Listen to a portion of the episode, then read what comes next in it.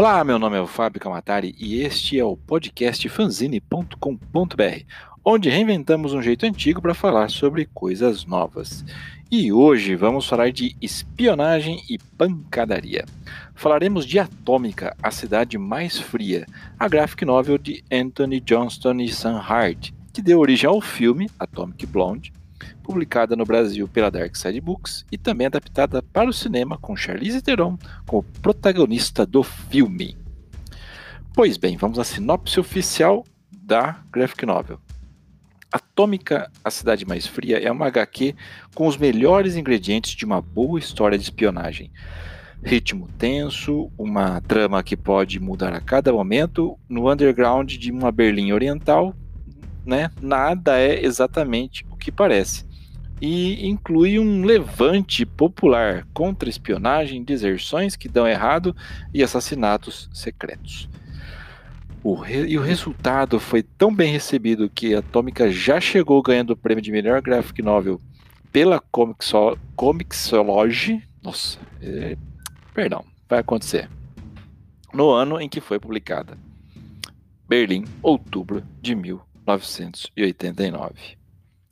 Pois bem, o muro que dividiu a Alemanha está prestes a cair. Feito uma peça de dominó que acabará derrubando também a União Soviética e a impenetrável cortina de ferro.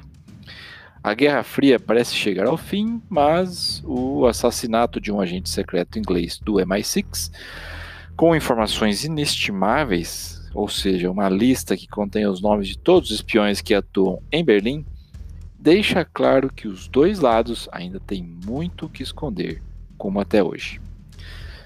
O destaque da graphic novel é o estilo sofisticado que os autores imprimem à história. Anthony Johnston é o autor da premiada série de HQs Wasteland, roteirista do game Dead Space e escreveu para personagens como Wolverine e Demolidor. A arte é do Sam Hart, que é um ilustrador inglês que mora no Brasil e tem um currículo de quadrinhos como Juiz Dredd e Tropas Estelares. Atômica é para ler nos quadrinhos, Atômica é para ver no cinema ou em casa na sua plataforma que é preferida. Atômica é para se perder nos becos escuros de uma Berlim que não se encontra nos livros de história.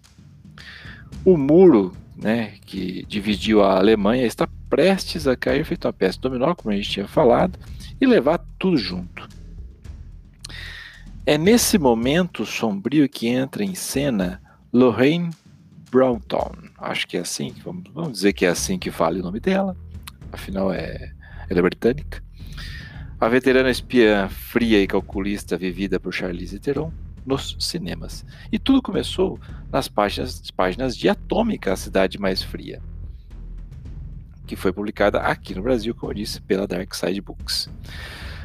Como um segredo precioso demais precisa ser mantida, né, mantido na verdade, a Atômica acabou parando nas mãos de Charlize Theron. Em pouco tempo, a atriz vencedora do Oscar comprou os direitos da graphic novel para adaptá-la junto com o diretor David Leitch, não David Lynch, o David Leitch, que fez nada mais, nada menos que John Wick de volta ao jogo e Deadpool 2. John Wick de Volta ao Jogo é um filme de pancadaria espetacular. Deadpool, Deadpool 1 Deadpool 2, nem se fala. Oh, pra quem não sabe, o David Leitch também foi o cara que coordenava dublês, dublê e, e coordenador de dublês. Então a coreografia de lutas dele é fora do comum. O filme aborda a história de Anthony Johnson com uma pegada diferente incluindo doses extras de pancadaria e sexo.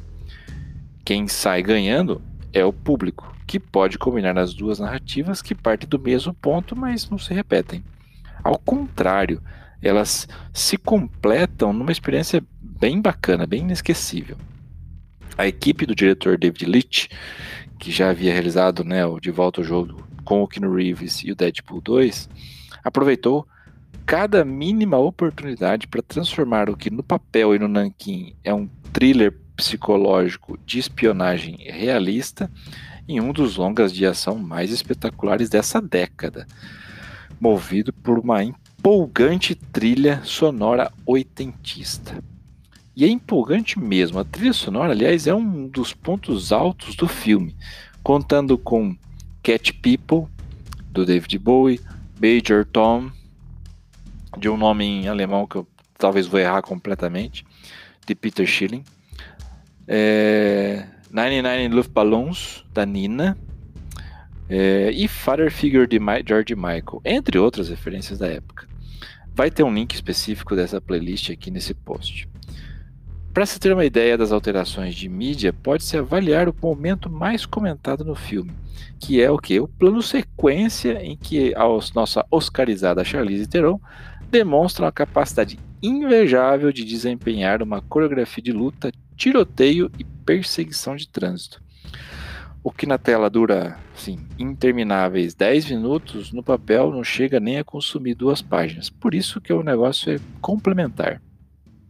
Portanto, é preciso deixar um aviso. Atômica, o filme, é algo na linha da produção mais protagonizada como é, o Jason Bourne, o John Wick ou o James Bond do Daniel Craig. Já Atômica, a cidade mais fria, a graphic novel, é algo mais na linha de livros do, Don, do John Le Carré. O elenco do filme é de primeiro escalão. Tem a Charlize Theron como Lorraine, o James McAvoy como David Percival, John Goodman como Kurzfeld, uh, tem o Ed Marson como Spyglass, Sofia Butella como Delphine, Toby Jones como Eric Gray, e por aí vai. Até o Bill Skarsgård está como Merkel. Bom, nós recomendamos aqui a leitura, fortemente a leitura da, da graphic novel. Também recomendamos o filme. Também recomendamos a playlist divulgada pela Universal Studios lá no Spotify. E aí você junta, você escolhe o que você quer assistir, o que você quer fazer, junta os três para ter uma experiência completa. Link no post para comprar o HQ, né, para comprar o, a graphic novel, para escutar a, a playlist da, do Spotify, só não vai ter link para o filme, obviamente, porque aqui a gente faz tudo legal. Agora, sobre o autor ou os autores. Anthony Johnston é um premiado escritor de revistas em quadrinhos, graphic novels, videogames e livros.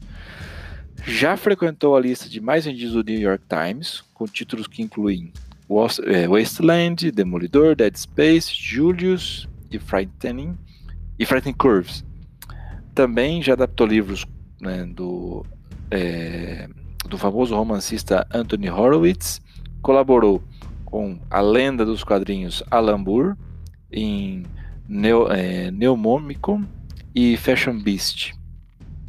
Também passou por Wolverine, fez uma fase bem legal. E também um, fez uma versão dele em mangá. As suas obras já foram traduzidas para vários idiomas e tiveram seus direitos vendidos para o cinema. Então pode ter certeza que ele vai. A gente vai continuar escutando esse nome no futuro. Atualmente ele mora e trabalha na Inglaterra. Se você quiser saber algo mais, Anthony johnston.com, tem link no post. Já o Sam Hart nasceu no Reino Unido e mora no Brasil. Ele trabalha com ilustrações para jornais e revistas, além de fazer storyboards para mercado publicitário. Ele curte muito ficção histórica e mitos.